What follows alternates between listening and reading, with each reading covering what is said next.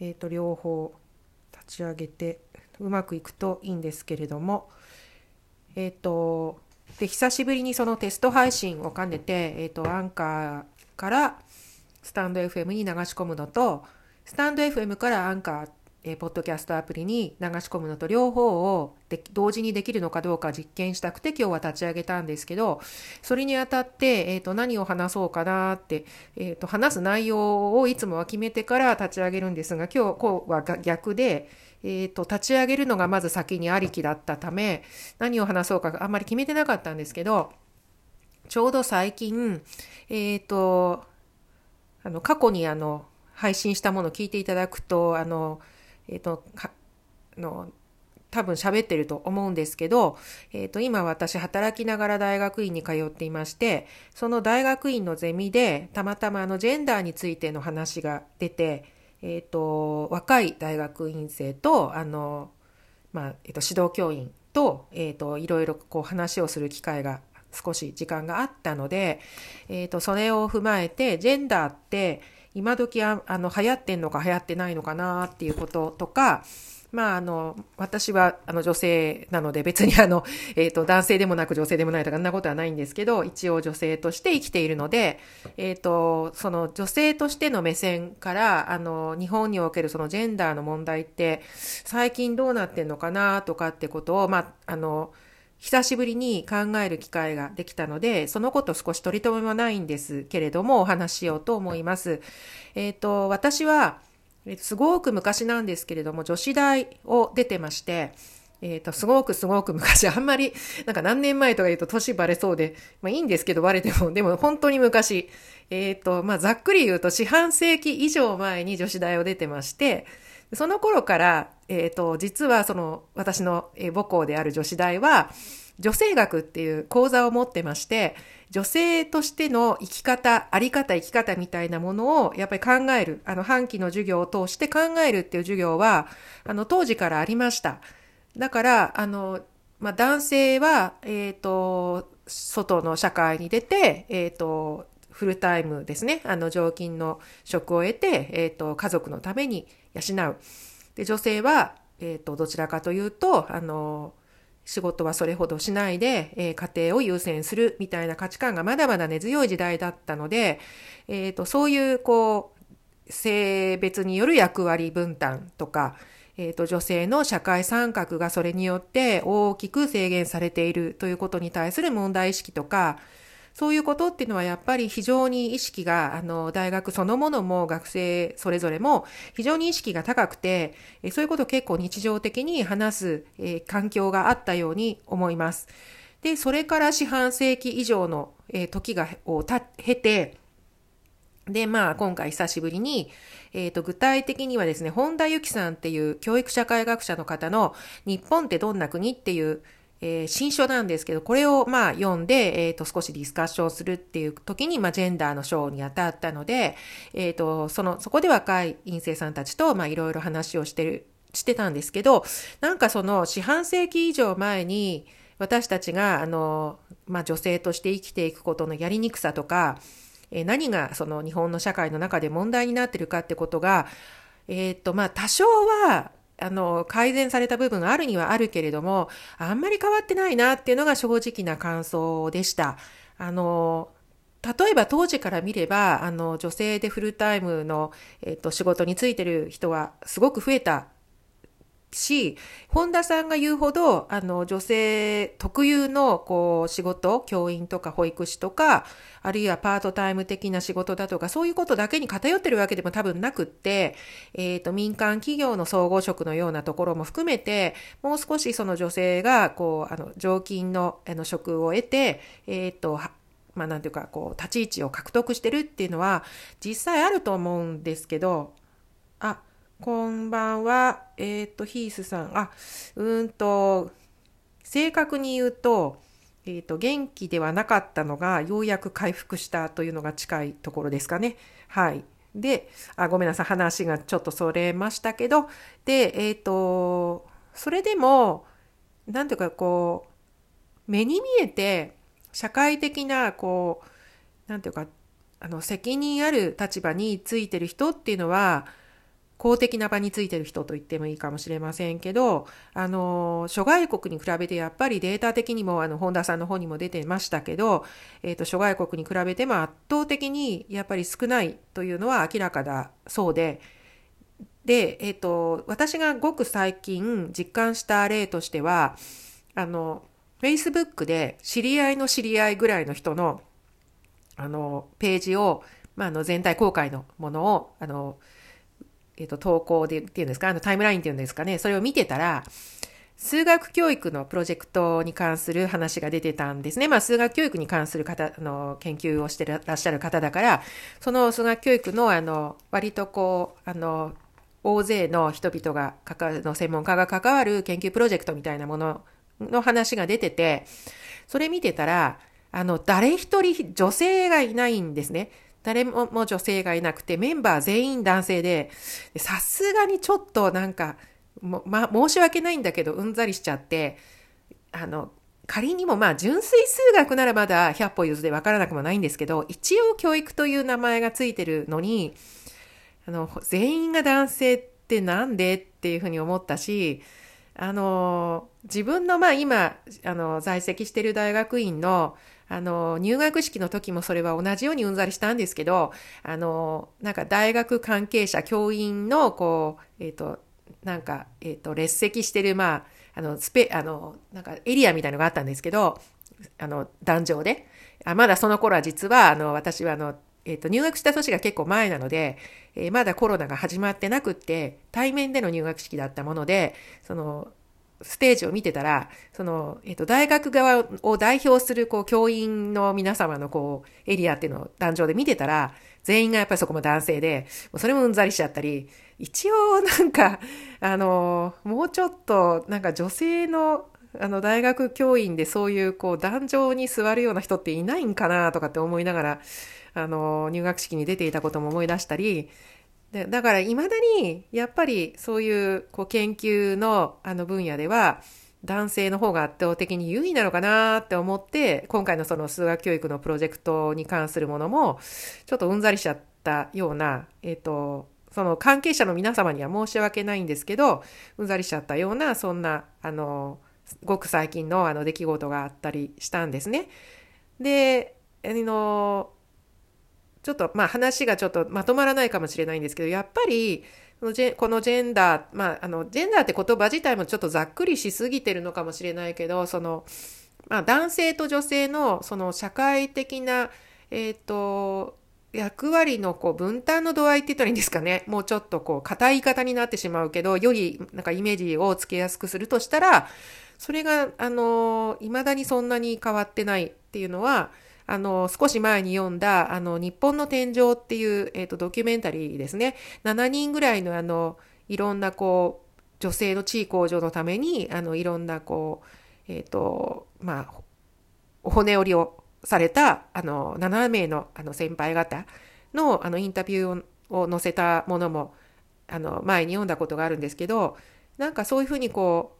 う、女性が、あの、こう地位を獲得していくってそんだけやっぱりなんていうか物語になってしまう何かのストーリーあるいは歴史的なえあのトピックの本当に一部になっちゃうかもしれないぐらいああるいはあの、えっと、明治時代で言えば須田梅子さんはじめとするあの、えっと、海外のあの留学ももっとそうかもしれないけれどそんな感じの歴史的なトピックになってしまうぐらい大変なことなのかしらっていまだにやっぱりなんとなくうんとちょっと割り切れないものもあったりします。で、えっ、ー、と、そんな中で、なんか最近出版された本で、私まだ読んでないんですけど、あの、ユーミンが、あの、松田ユーミンさんですね。ユーミンが、あの、えっ、ー、と、デビュー50周年ということで、今年いろんな、あの、ベストアルバムを出されたり、えっ、ー、と、関連する書籍なんかも結構出てるようで、その中に、あの、ユーミンと上野千鶴子さんの対談が収録されてる本があるそうなんですね。私まだ読めてないんですけど、で、ここの中にジェンダーに関するあの話が出てるそうで、で、それぞれのやっぱりあの、生い立ち、えっ、ー、と、まあ、あの、生まれ育った家庭の環境とか、価値観の違いなんか結構ここに色濃く出てるそうで、あの、まあ、その辺、なんていうかな、こう、取り立てて、上野千鶴子さんはやっぱりこう、ジェンダーでこう、なんていうか、こう、先頭を切って、論客として、あの、あれだけバリバリこう、活躍なさってた方だけれども、ユーミンは全然そんなことなくって、えっ、ー、と、なんか、形、肩肘張って、えっ、ー、と、ことさら、男女平等とか、なんか、あの、女性の地位向上とかって、そんな風にあの、えっ、ー、と、なんか、えっ、と、ことさら声高に言ってたわけではなく、あの、なんとなく多分、好きなことをなんとなくやっていたら、まあ、あの、とても理解のあるあのパートナー、松任谷正隆さんという方に出会って、えー、続けられたっていう、そういう感じらしいんですけども、そのそれぞれのそのライフスタイルの違いっていうのもすごく面白くって、あの、まだ直には目を通せていないので、あの、もうちょっと時間できたら読んでみたいなとかって思ったりするところはあります。で、もう一つは、あの、ただ、そうは言っても、あの、女性ってやっぱり子供を産む性であること、子供を産める性、子供を産む性であることは間違い、紛れもない事実で、えっ、ー、と、女性の妊娠出産ってやっぱり、それだけでやっぱ命がけの大変な作業、仕事であって、本田さんのそのジェンダーの書を読んでたら、あの、女性が妊娠出産でキャリアを中断せざるを得ないのは、えー、たかが数ヶ月で、それを一生棒に、それ、そのために一生棒に振るのはもったいないとかって書いてあって、ちょっとそれって、やっぱりその妊娠出産に関する考え方、見方が甘くないですか？みたいに、軽く考えすぎてませんか？ってすごく思っちゃったりして、あの、だから正直、本田さんって私わかんないんだけど、その結婚出産したことないのかなとかって、あの、独身、生涯独身の方なのかしらとかって、ちょっと乱暴だけれども、なんかそんなことすら思ってしまったりしたぐらい、まあ、女性の中でも、その、あり方、生き方、同じ同性、女性という同じ性の中にいながら、あり方、生き方に関して、これだけやっぱり考え方が違うっていうのも、やっぱり問題を難しくしてるもう一つの要因なのかもしれないなっていうことも一方で思ったりします。で、今後、あの、まあ、あの、女性の社会進出、あの、フルタイムの、あの、就労率が圧倒的に上がっていることとか、まあ、保育園の、あの、えっ、ー、と入、入園ですか？に関しては、以前ほど厳しくはないのかなっていう話もありますけれども、あの、少しずつやっぱ日本でも、あの、様々なこう、環境が整えられてはいくんだろうなと思いつつ、えっ、ー、と、その中の男性の育児休業に関してなんですけど、実は私、あの、これもだいぶ20年、やはり四半世紀近く、むあの、ずっと昔なんですけど、あの、私の、あの、夫が、えっ、ー、と、まあ、ちょっと言うと元夫と言うべきなんですけど、あの、男性として、えっ、ー、と、非常に当時珍しく育児休業を取ってるんですね。で、えっ、ー、と、結論から言うと、あの、パートナー、あの、えっと、夫の方に育児休業を取ってもらって、私はそんなにありがたくもなかったし、後々そんなに嬉しいと思わなかったですね。なぜなら、あの、当時あまりにも珍しかったために、あの、育児休業を取って私を楽にしようというよりは、その後ですね、様々なマスコミですね、テレビとか新聞とかに結構取り上げられて、その取材がうちに来ることが結構多くて、なんかその、私があの仕事を続けやすくするとか、家事育児の負担をあのまあで、できるだけ平等にシェアをするとかっていう、そういうことよりは、なんかその、客寄せパンダっていうと表現が悪いかもしれないけれど、なんかその、あの、マスコミから取り上げられて、ちやほやされて、なんかその、なんか、あの、男性で偉いよね、みたいに、そういうふうに言われて終わっちゃったっていう要素がすごく強くて、あんまり私嬉し嬉しくない、嬉しくないどころか、私はその後、その、夫の育児休業が終わった後、結局延々と、まあ、あの、母親という立場で、やっぱり、あの、何かとやっぱり、あの、肩身の狭い、あの、まあ、あの、夫は当時から、当時の男性としては、あの、かなりいろいろ努力はしてくれたと思うんですけど、それでもやっぱり、あの、女性の方に、やっぱ来るしわ寄せっていうのは半端なくって、うんと正直やっぱりあのそれだけのことをやってもらったっていうことに対してのあのありがたみっていうのは感じられないまま実はあの結婚生活終わっちゃった。まあそれが私は間接的にはあの価値観がずれていった私は要因の一つでもあるなっていうふうに正直今になってみると思うぐらいあの男性の育児休業取得がこの女性の社会進出のまあきっかけとしてはあり得ると思うけれどもあのただそれがなんか単発的なイベントあるいはもっと言ってしまう、はっきり言ってしまえば、打ち上げ花火的に終わってしまうだけだと本当に意味がないなって思います。今は当時と比べれば、あの、私のその、えっと、夫の育児休業取得はずっと昔の話なので、今はもう少し育児休業、男性の育児休業の取得率は多分上がってて、私、あの、学校現場に勤めてますが、私のあの勤務先でもあの、徐々にあの、男性教員が育児休業を取得するようになりつつあるので、あの、昔ほどではないとは思うんですけれども、あの、やっぱりその、なんていうか、えっと、男性が育児をする、家事をすることを、やっぱり特別扱いする、あの、ステレオタイプ化したそういう価値観が、あの、ご夫婦のなご家族の中に、こう、す、すくってる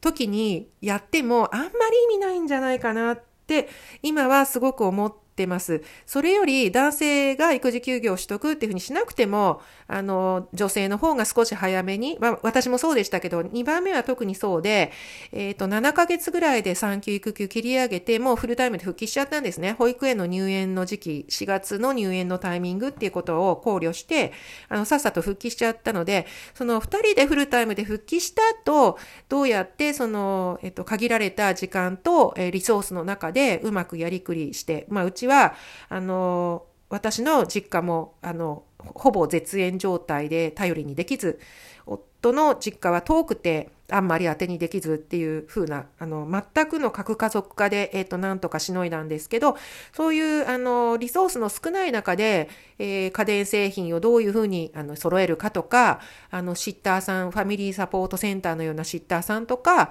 えっ、ー、と、子供が熱が出て保育園預けられない時の病児保育をどうするかとか、そういうこうフルタイムで二人が、夫婦二人が、例えばあの、あの、ほぼあの100%の形で稼働しないといけないってなった時のことをイメージしながら、あの、やっていった方がいいのかもしれないなって今となっては思います。もう、もう、もう二度とあんな大変な思いは二度としたくないですが、あの、そんなことも思ったりします。というぐらい、やっぱりその、ジェンダーってあんまりそう流行らないし、あの、あんまり、なんていうか根本的に、こう、いろんな価値観とか研究の知見っていうのが、そんなに目新しいものが、あの、出てこないから、いろんな人が、あの、とりあえず手はつけたけれども撤退しちゃったっていう印象が強いのかもしれないんですが、私は別にに自分が、あの、いろいろ思うことはあるけれど、自分が研究したいとはもちろん思っていないのですが、あの、今後、まあ、あの、様々な、あの、人々のね、こう価値観の変化とか、そういうことに合わせつつ、あの、まあ、研究というかね、そういうこう、いろんな知見も、もう少し、こう、違った角度から蓄積されていくことは期待したいかなと思いつつ、あの、なんとなく外側から見守っていこうかなと思います。あの、若い人たちが、あの、結婚、出産して、あの、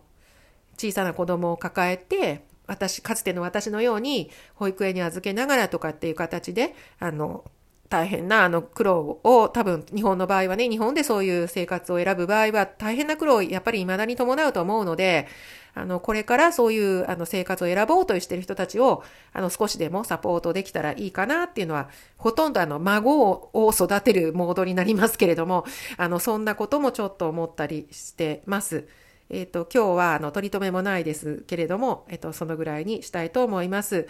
えっ、ー、と、最後まで聞いてくださった、えっ、と、あの、方がいらっしゃいましたら、えっと、どうだろうな、これ。あ、そうか、出ないのかな。なんか、あの、久しぶりでとにかく段取りが全然分かってなかったんですが、あ、ありがとうございます。なんかね、久しぶりで、あ、はい、あの、そうですね、あの、今日は、っていうか今日で、あの、自宅待機が 実は明けて明日からあの出勤という日にあのこんな配信を、え、してみましたけれどもあのまああの取り留めもなくそうなんですよそうなんですよ取り留めもなくあのこんな話をしてみましたけれどもあのお聞き苦しい点がありましたら本当にすみません。あの、でも、あの、聞いてくださる方がいるととっても嬉しいです。はい。あの、久々でしたけれども、あの、本当にありがとうございました。えっ、ー、と、また、あの、機会がありましたら、あの、はい、ありがとうございます。あの、寄っていただけたら嬉しいです。この辺で失礼いたします。